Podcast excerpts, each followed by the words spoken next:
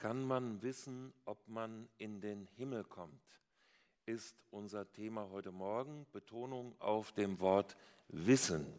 Also nicht nur hoffen, wünschen, sehnen, bitten, sondern wissen. Und wie ihr es schon gewohnt seid, schauen wir am Anfang auf ein paar Bücher, damit uns das am Ende nicht mehr ablenkt.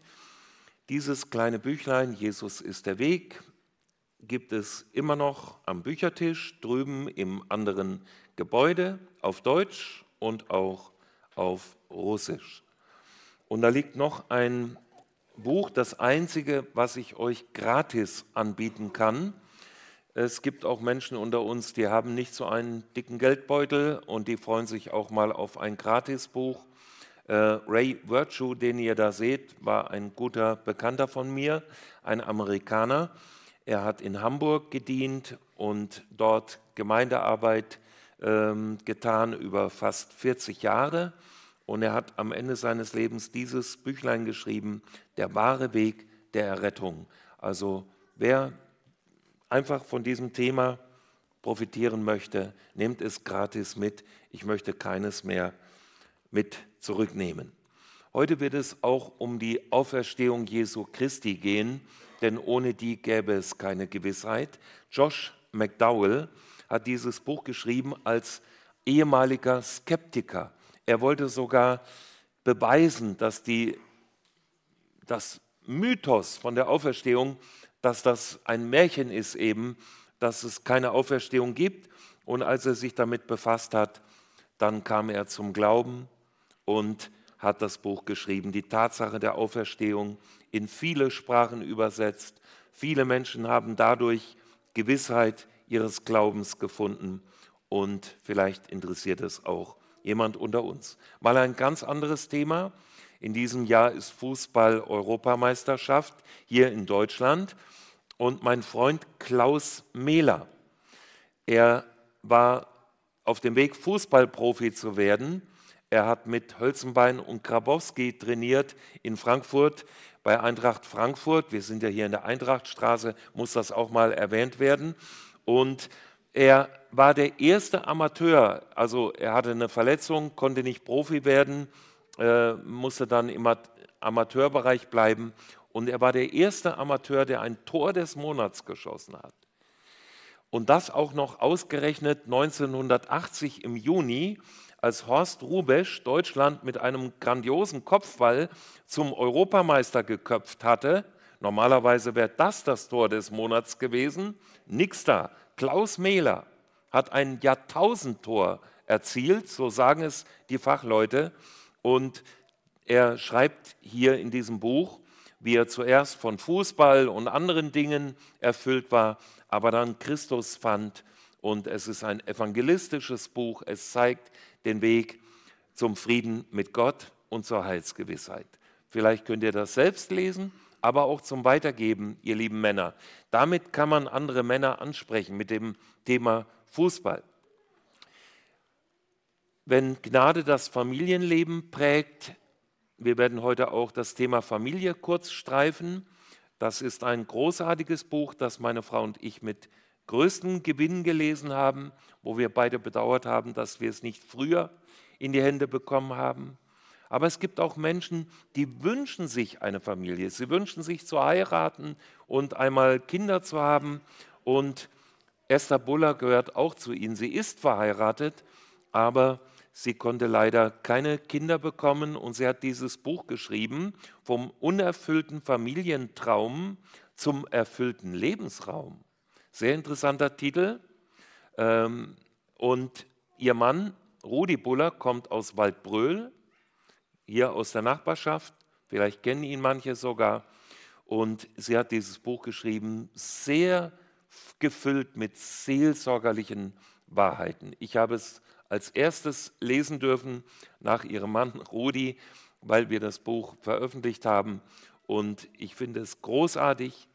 Wen es interessiert, kann es sich nehmen. Noch ein letztes Buch. Zielstrebig.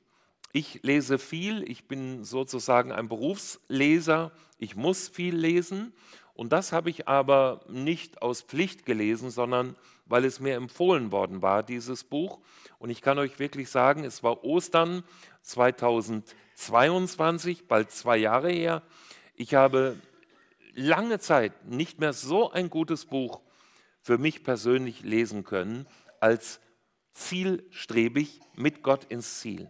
Der Autor zeigt, dass viele gut anfangen, aber schlecht aufhören. Oder sie fangen gut an und hören mit Ach und Krach auf. Und er zeigt, wie wir gut anfangen können und auch gut abschließen. Englisch finishing strong, stark abschließen.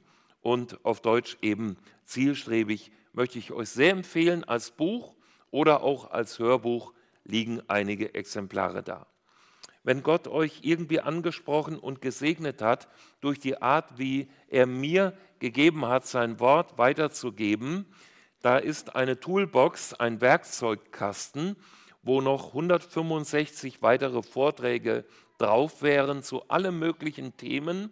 Wenn ihr gerne Predigten hört, beim Bügeln, die Frauen, beim Autofahren, die Männer oder wann immer, Ihr könnt auch das alles lesen. Es sind Textdateien, es sind PowerPoints drauf. Ähm, ihr könnt es übersetzen in andere Sprachen, wenn ihr es verwenden könnt. Ihr könnt es Missionaren schicken. Diese Toolbox ist durch Gottes Gnade schon in viele Länder gekommen, wo mir dann Missionare gesagt haben, dass sie es so äh, mit Gewinn einsetzen konnten in ihrem Land. Ihr seht, im Buchhandel kostet das Ding 14,90 Euro, eine DVD. Ihr könnt das für glatte 10 Euro mitnehmen. Bei der Gelegenheit möchte ich meiner neuen Mitarbeiterin danken, der Olga, die den Büchertisch betreut. Olga, du wirst angestellt bei mir. Nein, geht nicht. Ich äh, kann dich nicht anstellen. Ich habe die Arbeit schon längst abgegeben, diese Literaturarbeit. Aber mein Herz schlägt für gute christliche Literatur. Da setze ich mich seit über 40 Jahren für ein und möchte ich auch weiter tun, äh, solange ich kann. Liebe Olga, ganz herzlichen Dank für deinen Dienst am Büchertisch. Jetzt zurück zu unserem Thema von heute Morgen. Kann man wissen, ob man in den Himmel kommt? Und ich möchte auch von Johannes einen Text lesen, aber von Johannes haben wir nicht nur ein Evangelium, sondern auch drei Briefe am Ende der Bibel. Ich lese 1. Johannesbrief, Kapitel 5, die Verse 9 bis 13. Das ist das Wichtigste, was heute Morgen gesagt wird. Ich hoffe, alle sind jetzt auch mit ganzem Herzen dabei. 1. Johannes 5, Abvers 9. Da schreibt ein Augenzeuge, des Lebens und Leidens und Sterbens und der Auferstehung Jesu Christi. Hören wir sein Zeugnis. Wenn wir schon das Zeugnis oder die Meinung von Menschen annehmen, das Zeugnis Gottes ist größer. Denn dies ist das Zeugnis Gottes, dass er über seinen Sohn Zeugnis abgelegt hat. Wer an den Sohn Gottes glaubt, hat dieses Zeugnis in sich. Wer Gott nicht glaubt, macht ihn zum Lügner, weil er nicht an das Zeugnis glaubt, das Gott über seinen Sohn bezeugt hat. Und dies ist das Zeugnis, dass Gott uns ewiges Leben gegeben hat und dieses Leben ist in seinem Sohn. Wer den Sohn hat, hat das Leben. Wer den Sohn Gottes nicht hat, hat das Leben nicht. Achtung, Vers 13. Dies habe ich euch geschrieben, damit ihr wisst, dass ihr ewiges Leben habt, die ihr an den Namen des Sohnes Gottes glaubt. Noch einmal dieser Satz. Dies habe ich euch geschrieben, damit ihr wisst, dass ihr ewiges Leben habt, die ihr an den Namen des Sohnes Gottes glaubt. Ja, ich weiß, das ist so eine Sache mit der Gewissheit. Manche Menschen denken, in der Naturwissenschaft, da gibt es Gewissheit. In der Astronomie, in der Physik, in der Chemie, wo man die Dinge genau berechnen kann, da gibt es Gewissheit. Aber Christentum und Gewissheit, wie passt denn das zusammen? Das ist ja wie eine runde Ecke. Das ist ja wie die Quadratur des Kreises. Das geht ja gar nicht. Aber ich möchte eines betonen. Wir Menschen sind so geschaffen, dass wir in allen Dingen Gewissheit wollen. Wir wollen Gewissheit und wir brauchen Gewissheit. Ich gebe ein paar Beispiele. Jemand fühlt irgendwo einen Schmerz in seinem Körper. Dann geht er zum Arzt und sagt, Herr Doktor, machen Sie bitte eine Röntgenaufnahme. Nein, besser, machen Sie eine Computertomographie. Machen Sie eine Kernspintomographie. Man möchte Gewissheit haben, ob da nicht irgendetwas Unangenehmes sich gerade entwickelt. Man will Gewissheit. Jemand tritt eine neue Stelle an. Keiner sagt, ach, die werden schon alles richtig machen auf dem Personalbüro. Man will genau wissen, wie viel verdiene ich, wie viel Urlaub, wie viel Sozialleistung. Keiner tritt ohne diese Gewissheit eine Stelle an. Ist es so? Oder noch ein Beispiel. Da verliebt sich ein junger Mann in ein junges Mädchen. Sowas soll ab und zu vorkommen. Und dann fragt er sie eines Tages, willst du meine Frau werden? Und sie antwortet, Jein. Falls jemand übersetzt, Danjet, ja, äh, Jein. Ja, mit einem Jein kann die doch nichts anfangen. Die will ein klares Ja oder ein klares Nein. Die will Gewissheit haben. Oder nicht? Und er auch. Also, wir wollen auf allen Gebieten unseres Lebens Gewissheit. Aber jetzt kommt etwas Seltsames. Gott gegenüber, wo wir einmal die nie endende Ewigkeit verbringen werden. Naja, das ist nicht so wichtig. Da lebt man dahin, als sei das belanglos. Das ist doch die Frage aller Fragen, wo ich einmal in der Ewigkeit sein werde. Ob ich ins Licht gehe oder in ein Nachtgrauen ohne Morgenrot. Da muss jeder von uns die Antwort haben. Auch die Kinder, die mir zuhören, müssen eine Antwort haben. Die Jugendlichen, die Gäste. Und wenn du heute zum ersten Mal hier bist, du musst eine Antwort haben auf diese Frage. Und nun schauen wir in die Bibel. Die Bibel, darf ich sagen, ist voll strahlender Gewissheit. Wir können die Bibel aufschlagen, wo wir wollen. Die Männer und Frauen in der Bibel, ganz einfache, sie hatten Gewissheit. Und wir fragen, wir stellen heute vier Fragen in diesem Gottesdienst. Erste Frage, worauf gründet sich die Gewissheit der Männer und Frauen in der Bibel? Worauf? Antwort, auf Tatsachen, auf Fakten.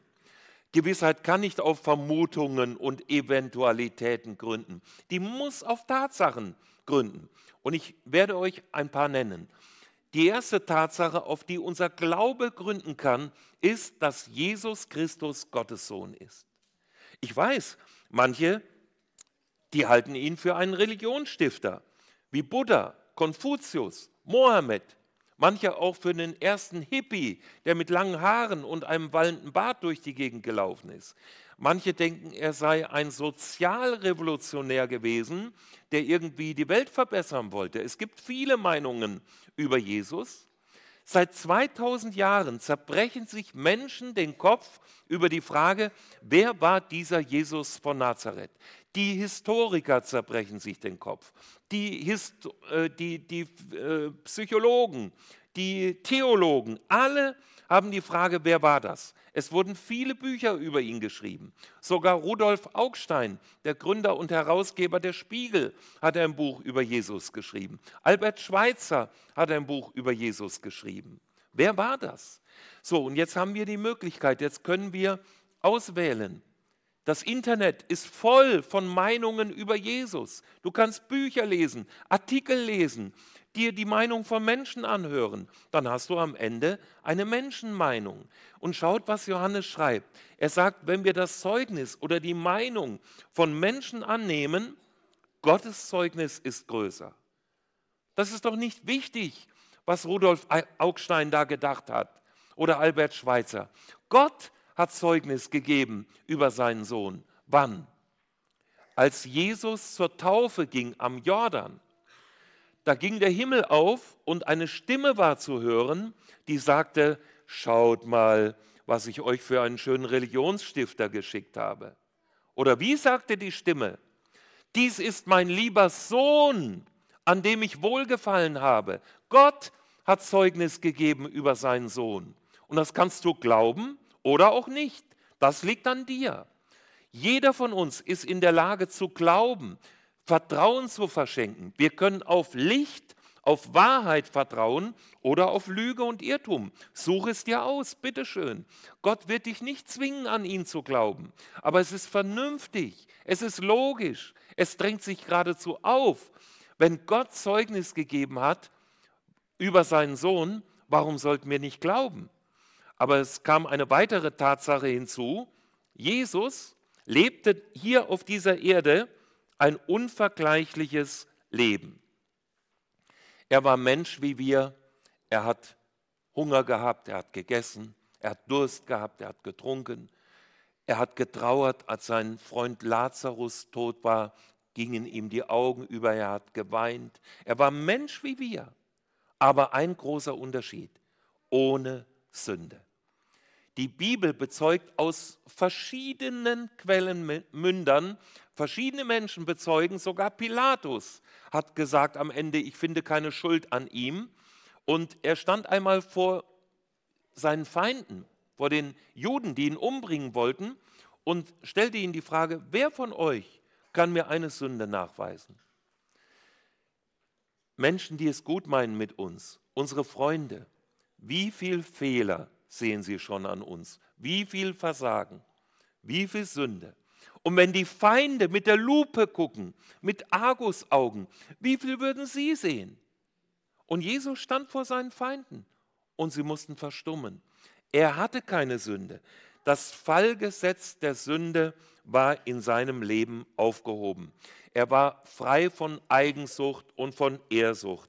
Er wurde nie von Egoismus blockiert. Selbst im Sterben half er noch dem neben ihm mitgekreuzigten Mörder. Darüber haben wir gestern Abend hier nachgedacht. Er dachte an seine Mutter. Er dachte an den Hauptmann, dem noch die Augen aufgingen für seine Gottessohnschaft. Er hat ein unvergleichliches Leben gelebt. Aber das hätte niemand von uns in den Himmel gebracht. Es musste eine weitere Tatsache hinzukommen. Jesus Christus ist auch unvergleichlich gestorben. Da denken vielleicht manche, wirklich unvergleichlich? Es hat doch auch andere Menschen gegeben, die sind irgendwie heldenhaft gestorben, imponierend, großartig, heroisch. Wollt ihr ein Beispiel hören? Sokrates, der griechische Philosoph, der wurde ähnlich wie Jesus wegen Gotteslästerung zum Tode verurteilt. Er hatte natürlich die griechischen Götter gelästert, den Zeus und wie die alle heißen. Und dann wurde er verurteilt, einen Giftbecher zu nehmen und zu trinken. Und das hat er gemacht auf Ex, in einem Zug hat er den Giftbecher getrunken und während das Gift schon in seinem Körper wirkte, hat er noch mit seinen Freunden über die Unsterblichkeit der Seele diskutiert, bis er vom Stuhl sank und dahinschied. Ist das kein heldenhafter Tod? Ist das kein heroischer Tod von dem Heiden Sokrates? Wie kann ich sagen, Jesus sei unvergleichlich gestorben? Nach dem Zeugnis des Hebräerbriefs ist Jesus gar nicht heldenhaft gestorben, sondern mit viel Geschrei und Tränen. Golgatha, das war keine Matthäus-Passion. Wenn die bald in der Passionszeit wieder in großen Kirchen in Bonn oder Siegen oder irgendwo aufgeführt werden, Golgatha war auch kein Oberammergau. Wenn da ein Dorfschauspieler für 20 Minuten ans Kreuz gebunden wird, alle zehn Jahre machen die das, nach einem alten Gelübde im Mittelalter, dann steigt er später wieder runter vom Kreuz und geht in seine echte bayerische Kneipe und zapft echtes bayerisches Bier. Das ist Oberammergau. Aber Jesus, der ist am Kreuz verröchelt in Sonnenglut, mit rostigen Nägeln in seinem Körper, mit Fliegen, die durch seine Wunden gekrochen sind, mit entsetzlichen Schmerzen. Wie kann ich sagen, Jesus sei unvergleichlich gestorben. Höre, mein Freund, es hat immer wieder Menschen gegeben, die mit dem Sterben fertig geworden sind. Das gibt es auch in Hamm Sieg. Menschen kriegen eine schwere Krankheit, machen nicht viel Aufsehen und gehen dahin. Menschen werden manchmal mit dem Sterben fertig, sogar Nichtchristen werden manchmal erstaunlich gut mit dem Sterben fertig. Aber der Sohn Gottes ist am Kreuz nicht nur mit dem Sterben, sondern mit dem Tode fertig geworden. Das ist ein riesengroßer Unterschied. Der Tod ist der letzte Feind, sagt die Bibel. Und den hat er besiegt am Kreuz, weil er sündlos gestorben ist. Darum konnte er auch auferstehen. Hätte Jesus eine Sünde begangen, wäre er heute noch genauso tot wie meine beiden Großväter. Gott hätte ihn nicht auferwecken können, wenn er nur eine einzige Sünde begangen hätte. Das muss man verstehen. Das kann man verstehen. Und darum, er ist nicht nur mit dem Sterben fertig geworden, er ist mit dem Tode fertig geworden. Darum war seine, äh, sein Sterben unvergleichlich. Aber das hätte immer noch nicht ausgereicht, um einen einzigen von uns in die Gegenwart Gottes zu bringen. Es musste eine vierte Tatsache hinzukommen. Jesus Christus ist unvergleichlich gestorben. Jetzt sagen wieder manche, Moment mal, es hat doch auch schon andere gegeben, die irgendwie ähm, unvergleichlich auferstanden sind. Also es hat andere gegeben, die auferstanden sind, wollte ich sagen. Zum Beispiel, Jesus hat selbst drei Menschen auferweckt. Den Jüngling von Nein, die Tochter des Jairus, den Lazarus, der schon vier Tage tot war. Wie kann ich sagen, Jesus ist unvergleichlich auferstanden? Diejenigen, die ich gerade genannt habe, die sind doch wieder in ihr altes Leben zurückgekommen. Die wurden doch später wieder krank. Die mussten dann irgendwann noch einmal sterben, die Ärmsten möchte ich hinzufügen. Aber Jesus alleine ist nach vorne auferstanden in eine neue Existenzwirklichkeit. Er konnte nach seiner Auferstehung durch verschlossene Räume mitten in die Schar seiner Jünger kommen. Sogar einem Thomas, einem Skeptiker, einem Zweifler sagen, schau Thomas, hier sind meine durchbohrten Hände und meine Seite. Und der Thomas fiel nieder und hat gesagt, mein Herr und mein Gott. Ein Wort an die Zweifler unter uns und Skeptiker. Er ist auferstanden nach vorne. Er musste nicht noch einmal sterben. Und manche sagen, ja, ja, er ist auferstanden. Sogar Theologen, Pfarrer, Pfarrerinnen sagen, natürlich ist Jesus auferstanden. Aber im Glauben seiner Jünger, doch nicht leiblich, doch nicht wirklich, der ist irgendwo verwest. Aber im Glauben seiner Jünger ist er auferstanden.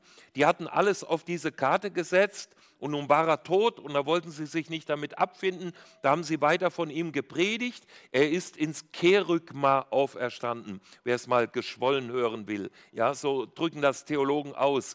Das ist der größte Unsinn, den ich je gehört habe. Denn wenn haben die Leute nicht das Neue Testament gelesen, das sehen wir, er ist geradezu gegen den Glauben seiner konsternierten Jünger auferstanden. Die konnten es ja gar nicht fassen. Die mussten ja mehrere Erscheinungen haben, bis sie endlich begriffen hatten, dass er lebt. Meine lieben Freunde, das Kreuz war leer und das Grab war leer. Jesus ist leiblich auferstanden. Und wenn das die ganze Welt leugnet, wenn es alle Medien leugnen, so bleibt es trotzdem Wahrheit. Und du kannst es glauben. Es ist eine Tatsache. Denke an das Büchlein von Josh McDowell. Er wollte es widerlegen und am Ende hat er dieses großartige Buch geschrieben. Das kam schlussendlich dabei heraus. Und du kannst es auch glauben. Jesus ist auferstanden. Wenn das nicht stimmen würde, können wir schließen, können wir alle nach Hause gehen, brauchen wir nie mehr eine Kirche zu betreten. Daran hängt der ganze christliche Glaube. Er lebt und einem Lebendigen kann man begegnen. Er kann in unser Leben kommen. Wir haben eben gehört von Louis und die anderen beiden äh, Täuflinge. Sie haben Jesus erlebt, er ist in ihr Leben gekommen und du kannst ihn auch erleben. Also, wir fragten, worauf kann unser Glaube sich gründen, bauen? Welches Fundament haben wir? Vier Tatsachen. Wir haben sie skizziert. Aber jetzt kommt die spannende Frage. Wie kommt das heute im Atom- und Computerzeitalter in unser Leben hinein? Alles, was wir bis jetzt gesagt haben, ist ja vor 2000 Jahren auf einem anderen Kontinent passiert. Wie kommt das heute in mein Leben? Da muss ich zunächst verneinend sagen, für wahr halten genügt nicht. Du kannst das alles für wahr halten, was ich eben ausgeführt habe. Dann hast du eine Lehre mit EH geschrieben. Du hast ein Glaubensbekenntnis, du hast ein Dogma, du hast eine Religion, aber noch lange keinen lebendigen Glauben. Für Wahrhalten im Kopf ist zu wenig. Es muss ein Herrschaftswechsel stattfinden. Jesus muss in dein Leben kommen. Johannes schreibt, wer den Sohn hat, der hat das Leben. Wer den Sohn Gottes nicht hat, hat das Leben nicht. Und wer den Sohn nicht hat, wird auch nie die Gewissheit bekommen. Der Sohn muss in unser Leben kommen. Er bringt die Gewissheit mit. Christ wird man nur durch Christus, auf keine andere Weise. Ähm, Arthur hat uns zu Beginn dieses Wort gelesen aus Johannes 1, Vers 12. Da schreibt Johannes, er kam in sein Eigentum, in das Volk Israel. Vor 2000 Jahren wurde er dort geboren, aber sein Volk hat ihn nicht angenommen, die meisten nicht. Wie viele ihn aber aufnahmen, nicht in Gestalt einer Hostie in der katholischen Messe oder beim Abendmahl. Aufnehmen heißt bewusst ihn aufnehmen, einladen, ins Leben hineinzukommen, im Gebet ihn einladen, in das Leben zu kommen. Denen gab er Macht, Gottes Kinder zu werden. Seht ihr, nicht die getauft wurden, nicht die sich einer Gemeinde angeschlossen haben, nicht die versucht haben, äh, christlich zu leben und die zehn Gebote zu halten. Nein, wie viele ihn aufnahmen. Christ wird man nur durch Christus. Ich habe eben das Wort Herrschaftswechsel verwendet. Und es sind ja auch Kinder unter uns, ihr Kinder, ich weiß, das ist immer furchtbar lang, so eine Predigt anzuhören, gell, wo man die Hälfte nicht versteht. Aber jetzt kommt was für euch, schaut mal. Da ist ein großes Containerschiff. Da sind Container drauf, ja? Tausende von Containern auf einem einzigen Schiff. Und das kommt aus China und bringt Spielsachen die ihr zu Ostern kriegt oder zum Geburtstag oder Weihnachten und äh, was da alles drauf ist. Und das fährt tausende Seemeilen über die großen Weltmeere und dann kommt es in den Hamburger Hafen und da bleibt es an einer Stelle stehen. Warum? Dann kommt ein kleines Boot, der Lotse. Der Lotse, der kennt den Hamburger Hafen wie seine Westentasche. Der weiß ganz genau, wie man das Schiff da steuern muss, damit es entladen werden kann, damit die Ladung gelöscht werden kann, sagen die Fachleute. Und wenn der Lotse kommt, das geht heute noch so, der geht an einer Strickleiter hoch auf den großen äh, Containerfrachter und dann kommt dieser Augenblick, den nennt man Kommandowechsel. Der Kapitän, ihr seht ihn hier, der das Schiff so weit gefahren hat, er tritt an die Seite, er macht Platz und der Lotse übernimmt das Kommando über dieses große Schiff und bringt es genau an den Platz, wo es hin soll, im Hamburger Hafen. Das ist ein gutes Bild für eine Bekehrung. Das ist ein sehr gutes Bild. Das muss geschehen. Ein Herrschaftswechsel. Das haben wir eben auch gesungen in dem Lied Christus im, Zempel, im, im Zentrum. Wer, wer ist im Zentrum? Wer ist der Herr? Wer ist am Regiepult unseres Lebens? Schaut, Jesus Christus will der Kapitän deines Lebens werden, nicht der Matrose, der das Deck schrubbt und in der Kombüse die Kartoffeln schält, sondern er will Kapitän deines Lebens werden. Die Bibel nennt das der Herr. 522 Mal steht im Neuen Testament, dass Jesus Christus der Herr ist. Einmal würde genügen. Im Griechischen heißt das Wort Kyrios. Das deutsche Wort Kirche kommt von diesem Wort Kyrios her. Und die Frage ist, und wenn es 5000 Mal in der Bibel steht, ist er in deinem Leben der Herr? Gab es diesen Augenblick, wo der Herrschaftswechsel stattgefunden hat, wo du vor ihm niedergekniet bist und gesagt hast, Herr Jesus, ich danke dir, dass du für mich gestorben bist am Kreuz, dass du meine Schuld bezahlt hast und dass du auferstanden bist und lebst und jetzt mein Herr sein willst. Gab es diesen Augenblick? Wenn nicht, er kann heute stattfinden. In diesen Tagen hatte ich eine ganze Reihe Gespräche mit Einzelnen, die vielleicht auch jetzt heute Morgen hier sind und mir zuhören oder am Livestream. Und ich möchte euch etwas zeigen an dieser Skizze. Ich hoffe, ihr könnt sie alle verfolgen. Man kann von Deutschland aus auf zwei verschiedene Weisen in die Schweiz kommen. Flugzeug lassen wir jetzt mal weg, wir meinen den Boden. Ich bin oft hier schon bei Basel über die Autobahn gefahren, A5, weil ich da schon mehrmals Bücher verzollen musste, die ich mitgenommen habe in die Schweiz. Und ich kenne mich da genau aus. Da ist die Grenze, die ist vermessen und da ist sogar ein Grenzstein. Und hier stehe ich noch in Deutschland. Aber wenn ich einen großen Schritt mache, bin ich in der Schweiz. Ich gehe über die Grenze. Die ist, die ist da vermessen. Da läuft sie her. Dann weiß ich ganz genau, ein Schritt und ich bin in der Schweiz. Aber ich kann auch über den Bodensee fahren. Das ist Friedrichshafen. Und hier ist Romanshorn in der Schweiz und da fährt eine Fähre. Die habe ich schon verwendet. Bin ich mit dem Auto auf die Fähre draufgefahren und rüber in die Schweiz, damit man nicht den weiten Umweg machen muss um den See herum.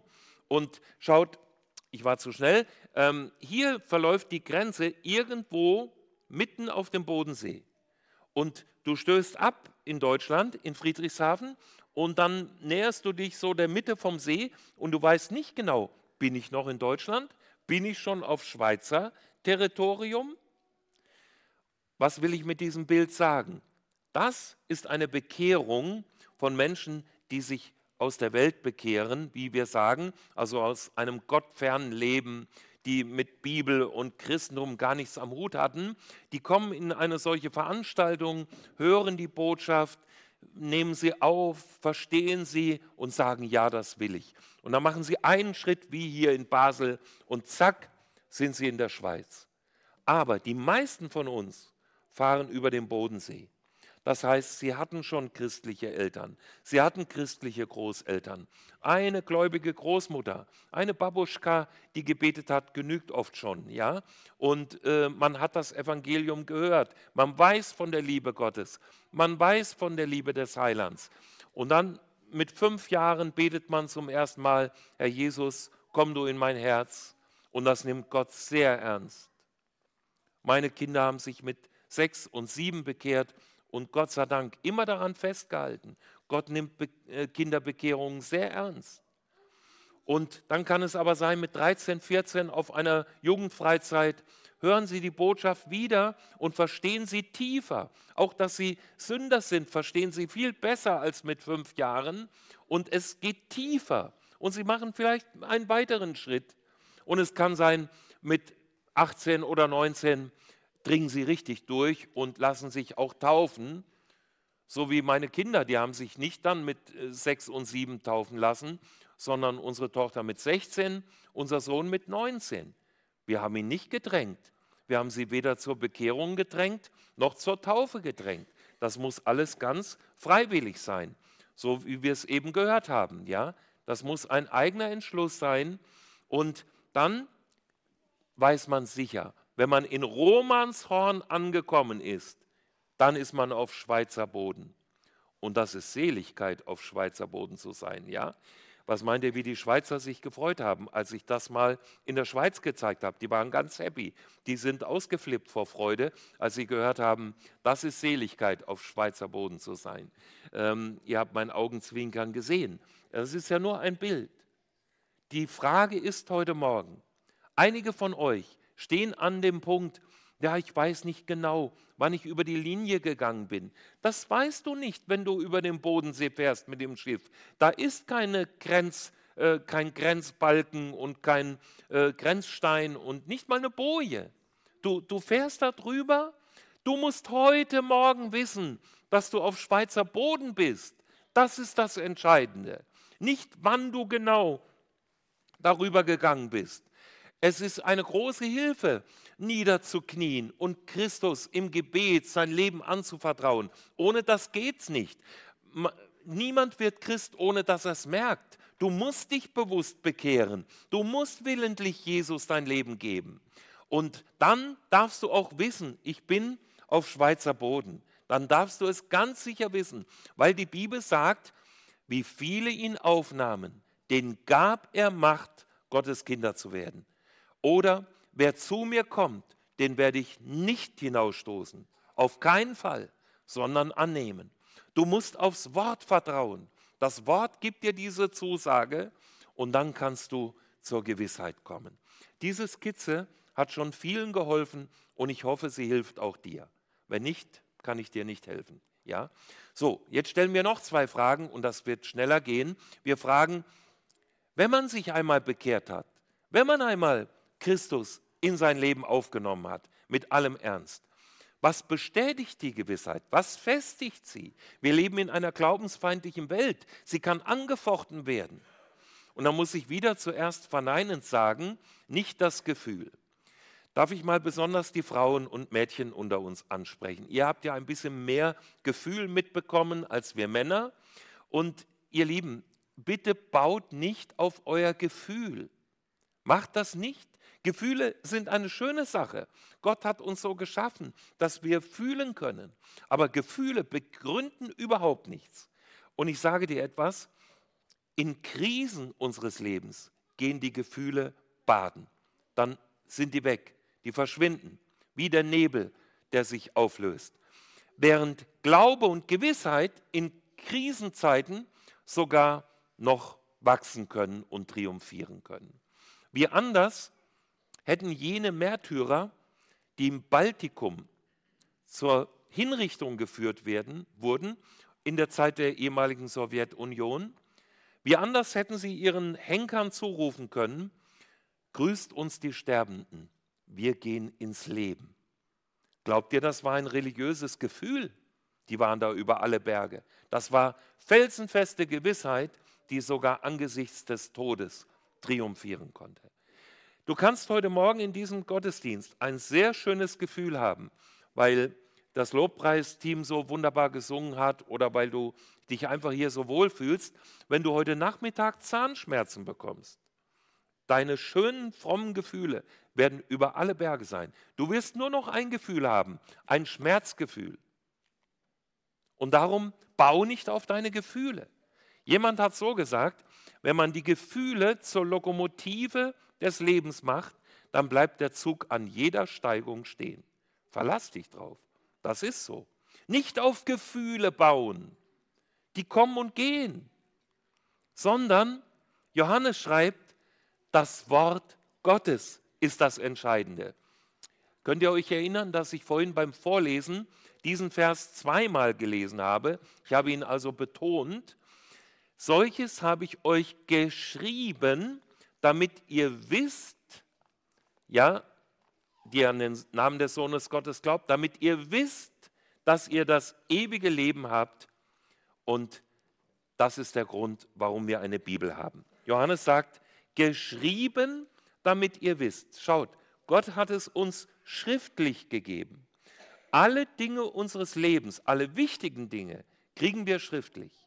Als wir geboren wurden, haben wir eine Geburtsurkunde gekriegt, nicht wir, unsere Eltern. Als wir manche von uns geheiratet haben, haben wir eine Heiratsurkunde gekriegt, schriftlich.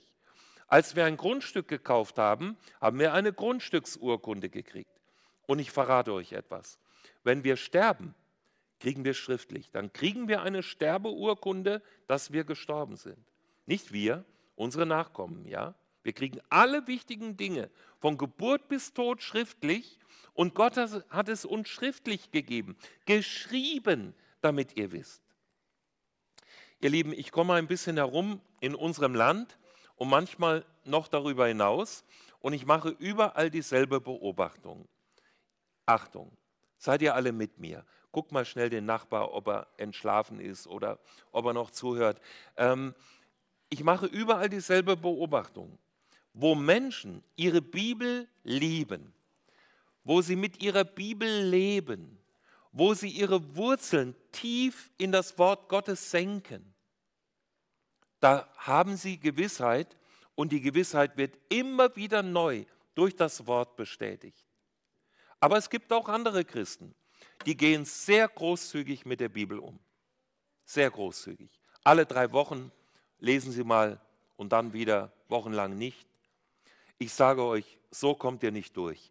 So werdet ihr auch die Heilsgewissheit verlieren. Ihr werdet sie verlieren. Sie wird immer schwächer werden, weil sie durch das Wort gestärkt werden muss. Und darum bitte, seid Bibelchristen, seid Menschen, die die Bibel lesen. Ich möchte es euch so ans Herz legen. Meine Frau und ich, wir lesen seit 43 beziehungsweise 44 Jahren jeden Tag unsere Bibel. Jeden Tag, ohne Ausnahme. Und ich möchte euch das auch ans Herz legen. Lest eure Bibel, gründet euch im Wort. Ich werde nicht vergessen, wie ich einmal einen Anruf bekam. Eine Frau war dran und sagte, Wilfried, du musst kommen nach Karlsruhe. Du musst kommen. Mein Mann ist in die Klinik eingeliefert worden. Ein Gehirntumor ist diagnostiziert worden und er ist ganz durch den Wind. Du musst kommen. Ich ins Auto Blaulicht angemacht und nach Karlsruhe gefahren, im Bild gesprochen, ja. Und komme dahin und finde einen Mann, der 40 Jahre in solchen Versammlungen gesessen ist. Aber es war nichts da. Kein Boden unter den Füßen. Er, er wusste nicht mehr, wo oben und unten ist. Ich bin sehr barmherzig. Ich hatte noch nie einen Gehirntumor. Jedenfalls weiß ich es nicht, ja. Und das ist eine extreme Situation. Aber versteht ihr, was ich euch sagen will? Das war eine Krise in seinem Leben und da war nichts mehr da. Natürlich habe ich ihm versucht, Zuspruch zu geben, aber es, ich bin so traurig weggefahren. Das könnt ihr euch nicht vorstellen. Und deswegen, ihr müsst heute Gewissheit haben, gegründet auf das Wort. Die Krise kann morgen kommen und sie kann auch in zehn Jahren kommen. Irgendwann kommt eine Krise in unserem Leben. Und dann werden Gefühle nicht mehr helfen. Wichtig ist, ob wir im Wort gegründet sind, damit ihr wisst, geschrieben, damit ihr wisst. Das ist das Entscheidende.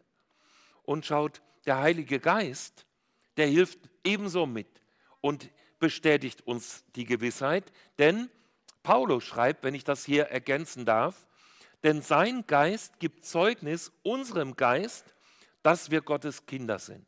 Wie macht das der Heilige Geist? Wie gibt er einem Menschen Zeugnis und Bestätigung, dass er ein Kind Gottes ist? Ich weiß es, wie er es macht. Er gebraucht Gottes Wort.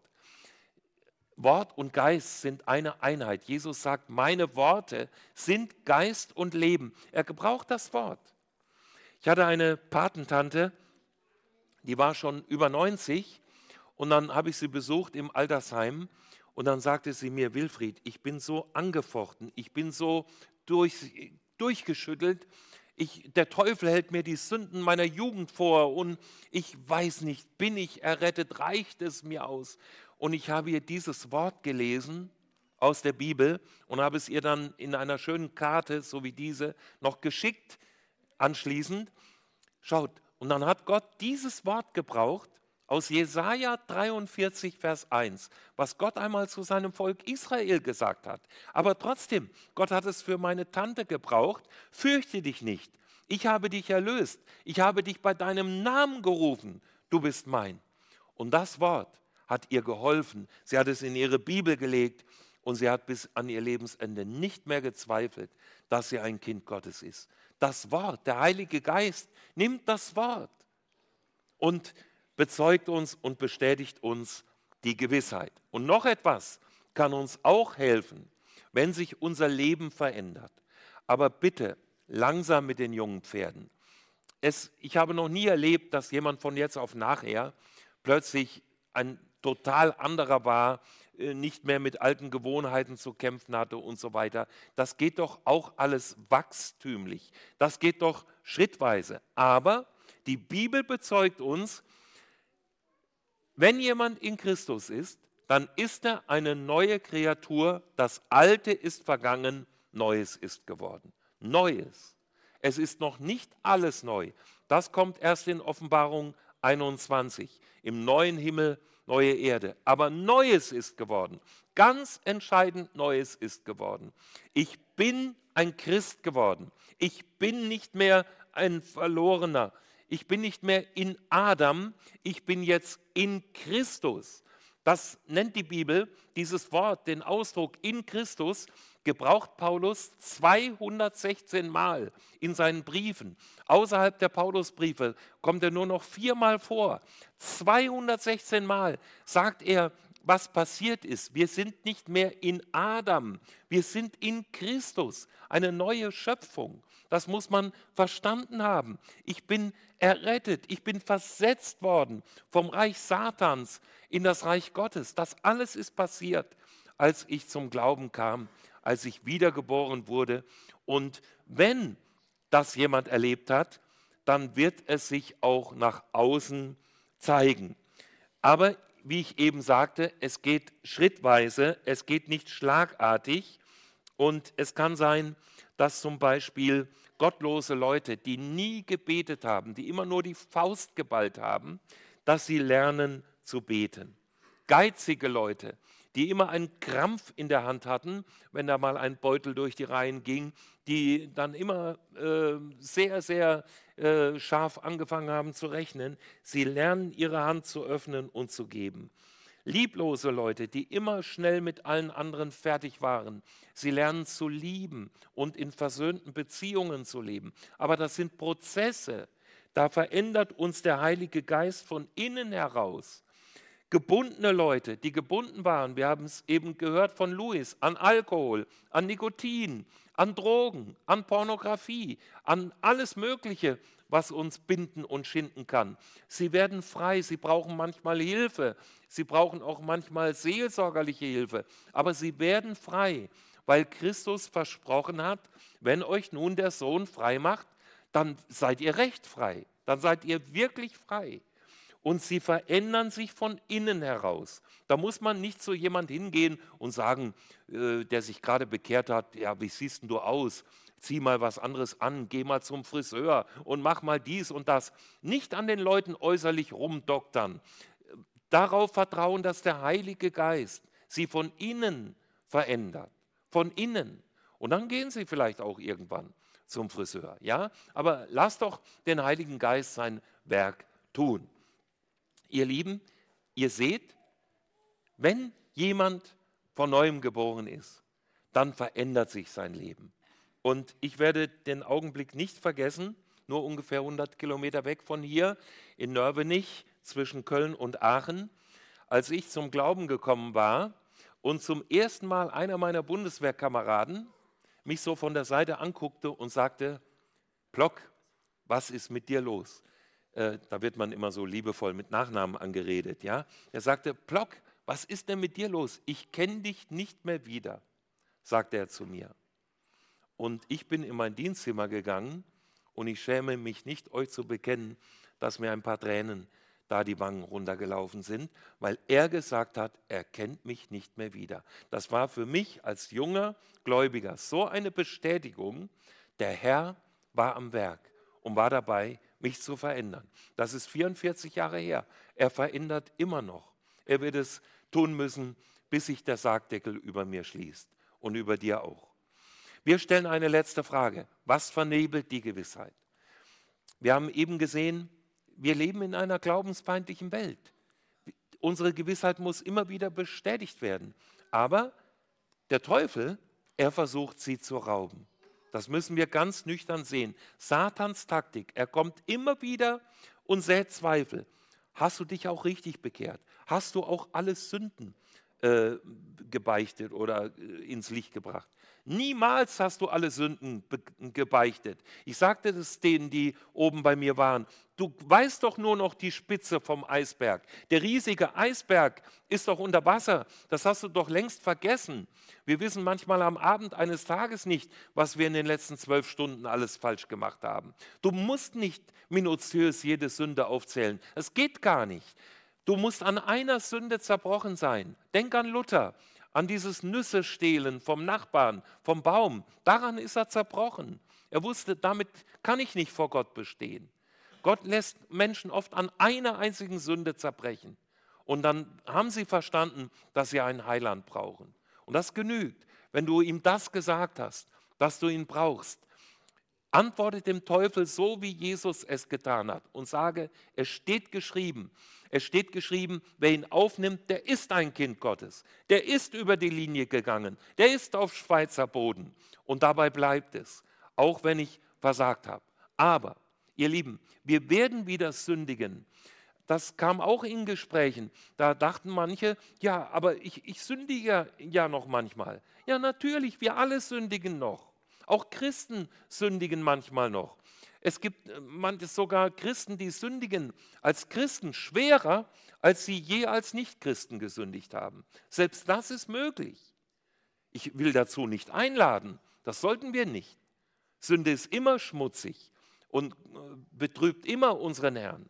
Aber wenn wir bewusste, unvergebene Schuld in unserem Leben haben, wenn wir genau wissen, wir leben mit jemandem zusammen, mit dem wir nicht verheiratet sind, da brauchst du nicht diskutieren. Das ist nicht recht in Gottes Augen. Das sündigst du. Das solltest du unterlassen. Das solltest du Fakten schaffen.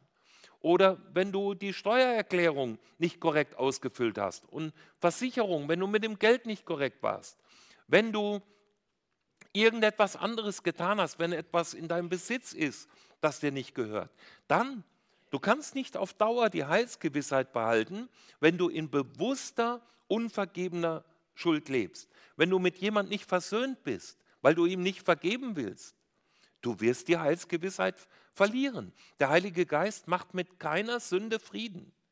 Und Sünde verjährt nicht, die kann sich aber verewigen. Du musst mit der Sünde aufräumen.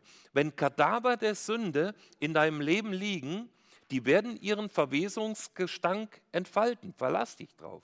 Du musst damit aufräumen. Das zeigt uns die Bibel an allen Stellen. Und es wäre, für, es wäre wirklich unbarmherzig von mir und lieblos, wenn ich nicht erwähnen würde, dass auch Depressionen vorübergehend oder auch längere Zeit die Heilsgewissheit beeinträchtigen oder sogar rauben können. Ich habe nicht gesagt, dass sie uns das Heil rauben, aber sie rauben, rauben uns vorübergehend die Gewissheit. Denn Depressionen können unterschiedlichste Ursachen haben. Ich bin kein äh, Facharzt für äh, Psychiatrie oder so etwas, äh, aber ich weiß es, wenn die Schilddrüse nicht richtig funktioniert, kann man Depressionen bekommen. Junge oder alte, Männer oder Frauen. Und es gibt viele Ursachen für Depressionen, aber auch natürlich unvergebene Schuld kann auch wieder unsere Psyche so beeinflussen, dass wir Depressionen bekommen. Aber Jesus sagt, und das ist das Letzte, was ich heute zitiere, er sagt, meine Schafe hören meine Stimme und ich kenne sie und sie folgen mir und ich gebe ihnen das ewige Leben und sie werden nimmermehr umkommen und niemand wird sie aus meiner Hand reißen, auch nicht die Depressionen. Wenn jemand Heilsgewissheit hat, sie kann vorübergehend durch Depressionen verdunkelt werden oder sogar ganz geraubt werden. Ich möchte schließen. Ich fahre nachher nach Hause. Ich bin auf der Autobahn. Da ist Baustelle mit Gegenverkehr, einem Fahrzeug platzt der Reifen und das kracht in meines rein. Ich will niemand Angst machen, das wird wahrscheinlich nicht passieren, aber es könnte passieren. Und dann stehe ich vor Gott. Und Gott fragt mich, Wilfried, warum soll ich dich in meinen Himmel hineinlassen? Und die Frage musst du dir heute Morgen beantworten. Setz deinen Namen ein. Warum soll Gott dich in seinen Himmel lassen? An Fasching haben die Leute gesungen, wir sind, weil wir so brav sind. Ja? Wir kommen alle in den Himmel, weil wir so brav sind. Von wegen. Warum soll Gott dich in den Himmel lassen? Was würdest du ihm antworten? Ich mache die Sache kurz. Ich werde ihm nicht antworten können. Die Bibel sagt, dass wir auf tausend Fragen Gottes nicht eine Antwort geben können. Ich werde verstummen. Aber höre, mein Freund, ich bin absolut sicher und gewiss, dass Jesus, mein Heiland, in dem Augenblick kommen wird und wird zwischen den heiligen Gott und mich hintreten und wird sagen, Vater, was hat er gesündigt? Ich habe alles bezahlt mit meinem Blut. Und dann darf ich mich wie ein Kind in einer Gefahrensituation sich unter dem Mantel der Mutter versteckt, darf ich mich in Christus bergen, Die Bibel sagt, es gibt keine Verdammnis für die, die in Christus Jesus sind. Das ist eine von den 216 Stellen. Wenn man in Christus ist, gibt es keine Verdammnis. Und das ist meine Antwort. Ich werde nicht sagen, aber ich habe doch gepredigt und ich habe doch hier das und ein Buch geschrieben oder dies oder das gemacht. Nein, das ist doch alles unwichtig. Wichtig ist, dass wir in Christus sind. Liebe Freunde, ich bitte euch, baut nicht auf euch selber und auf eure Frömmigkeit und sucht, messt euch nicht dauernd den Puls. Äh, das führt alles nur zu Verzweiflung. Wir wollen auf Christus bauen und auf das, was er getan hat. Und das steht in der Schrift und darauf gründen wir uns. Und dann können wir Heilsgewissheit haben. Und Martin Luther sagte, wer die Heilsgewissheit leugnet, der speit den Glauben aus. Also Heilsgewissheit, das ist elementar wichtig für unser Leben. Und ich hoffe einfach am Ende dieser Vortragsreihe, dieser Begegnungstage, dass du Heilsgewissheit hast oder sie auch gestärkt wurde in diesen Tagen durch die Botschaften und Zeugnisse und alles, was wir gehört haben durch die Lieder. Wenn nicht, es gibt eine Möglichkeit, du kannst nach dem äh, Schluss des Gottesdienstes in wenigen Minuten raufkommen in den Seelsorgerraum. Er ist ausgeschildert, die Treppe hoch und die erste Tür nach der Heizungstür links. Da werde ich sein und ich kann noch einmal eine Zeichnung auf ein Blatt zeichnen mit wenigen Strichen. Ich kann noch einmal genau erklären, wie man sich bekehrt. Wir können miteinander beten. Ich werde niemand überreden zu irgendetwas. Die dort oben waren, die können es bezeugen. Das habe ich nicht gemacht. Und weil ich daran glaube, dass Gott sich seine Kinder selbst gebiert. Und darum, wenn du noch eine Frage hast, aber ich möchte nicht mehr mit dir diskutieren, ob Kopfbedeckung biblisch ist oder nicht. Das ist jetzt nicht so wichtig. Ja, und wann die Entrückung ist, nicht mit diesen Fragen kommen. Äh, ich war jetzt vier Tage hier und darüber hätten wir schon sprechen können.